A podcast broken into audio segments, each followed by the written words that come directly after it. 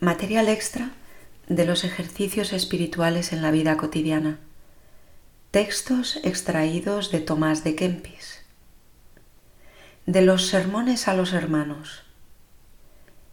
Del bien que se halla en la soledad, confirmado con los ejemplos de Cristo y de los santos padres.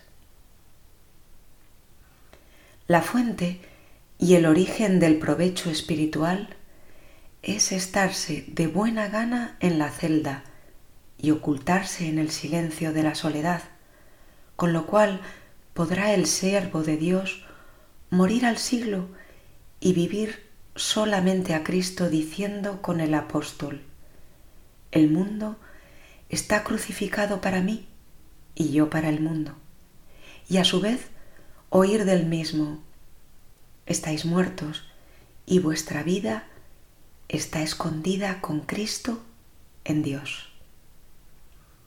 Hemos de buscar y conservar la soledad del cuerpo y juntamente la del corazón, porque la del cuerpo es buena y segura, pero la del corazón es mejor y más cierta. Empero, el que descuida la primera no encontrará la segunda, porque la una es guarda de la otra y ambas a dos se ayudan mutuamente.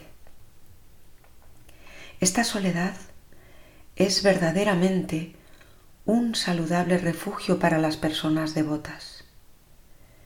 Ella enseña a morir al siglo, a no mancharse con el cuidado de las cosas exteriores, a dedicarse a las santas meditaciones y elevarse a veces donde moran los celestiales espíritus.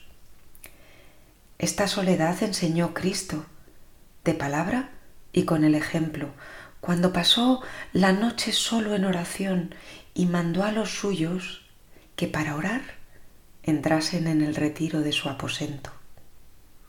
Porque el tiempo sosegado de la noche con frecuencia es muy apropiado para tener devoción y ayuda no poco para la sagrada meditación.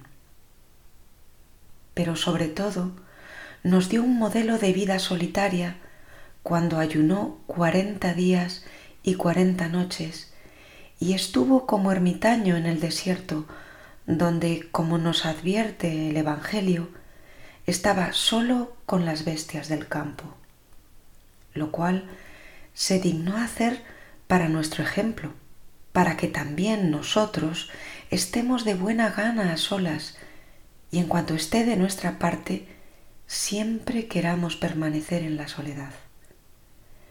Esta misma soledad deseó el profeta que dijo, huyendo, me fui lejos y me quedé en la soledad. Y el otro, que estaba solitario y callaba y se elevaba sobre sí. Verdaderamente algo grande ha de haber escondido en la soledad, cuando la mayor parte de los santos con tanto ardor la han abrazado. Porque ella, a los principiantes en el camino de la virtud, suele proteger contra los peligros y ampararlos de diversas tentaciones. Pero a los espirituales y perfectos, cuya conversación está en los cielos, que aunque vivan en la tierra con el cuerpo, desean ardientemente poner su corazón en los bienes del cielo, la soledad es como un lugar y paraíso de delicias y como un jardín delicioso y amenísimo, porque los siervos de Dios parece que sólo se encuentran a sí mismos cuando se ven solos en su aposento. Por consiguiente, el amor de la soledad parece útil y aún necesario a todos los que quieren aprovechar en el camino de la virtud.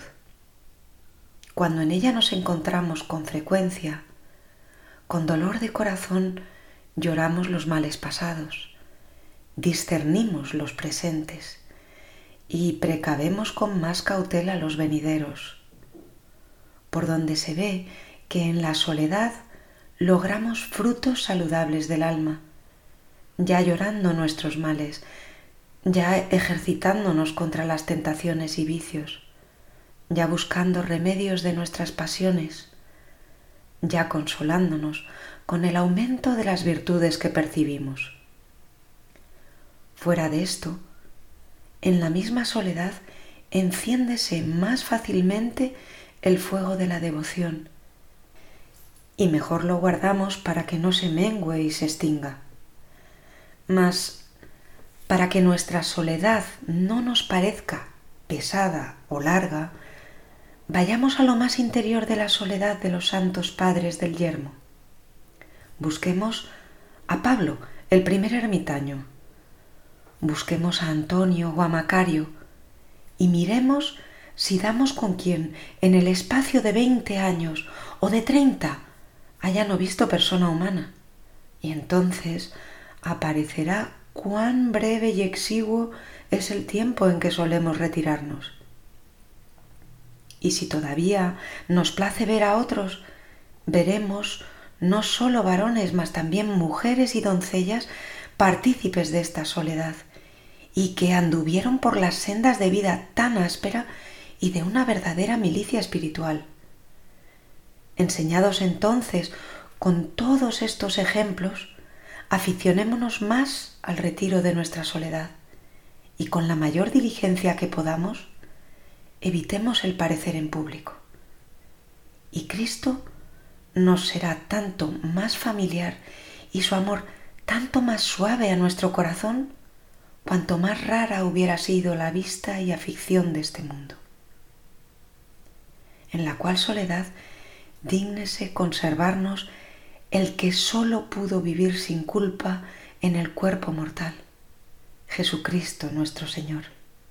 Amén. Ave María y adelante.